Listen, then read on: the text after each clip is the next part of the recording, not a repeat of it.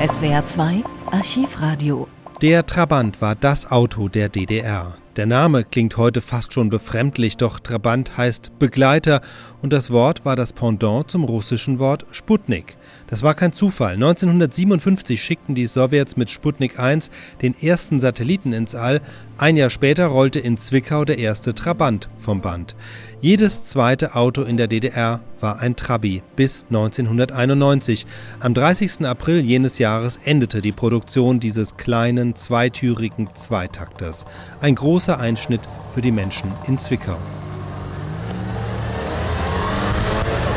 Na, spielt keine Rolle, ist egal, kaufen wir uns ein anderes Auto.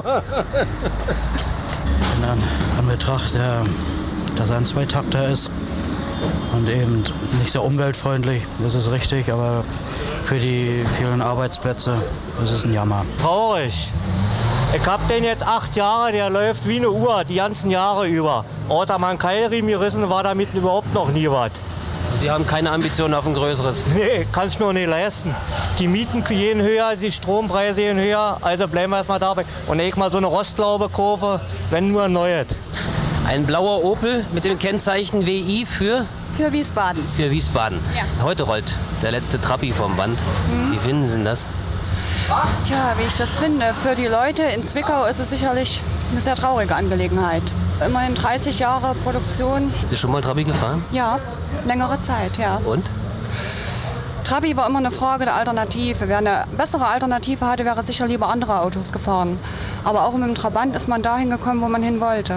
Was sagt denn nun der Tankwart zur Nachricht vom letzten Trabi? Naja, ich bin zufrieden, dass der, dass der runterkommt von der Straße. Mir tut bloß der kleine Mann dabei leid, der da jahrelang viel gespart hat. Das ist das Einzige, was mir bei der leid tut. Ansonsten nur runter mit den Dinger. Die haben, ja keine, na, die haben ja keine Berechnung, diese Autos. Die sind, überall sind sie hinderlich. Auf der Autobahn da stinken sie und hoppeln vor sie hin.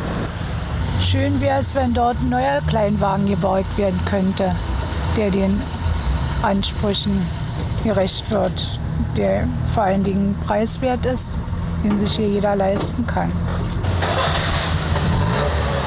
SWR 2 Archivradio. Viele weitere historische Tonaufnahmen gibt es, thematisch sortiert, unter archivradio.de.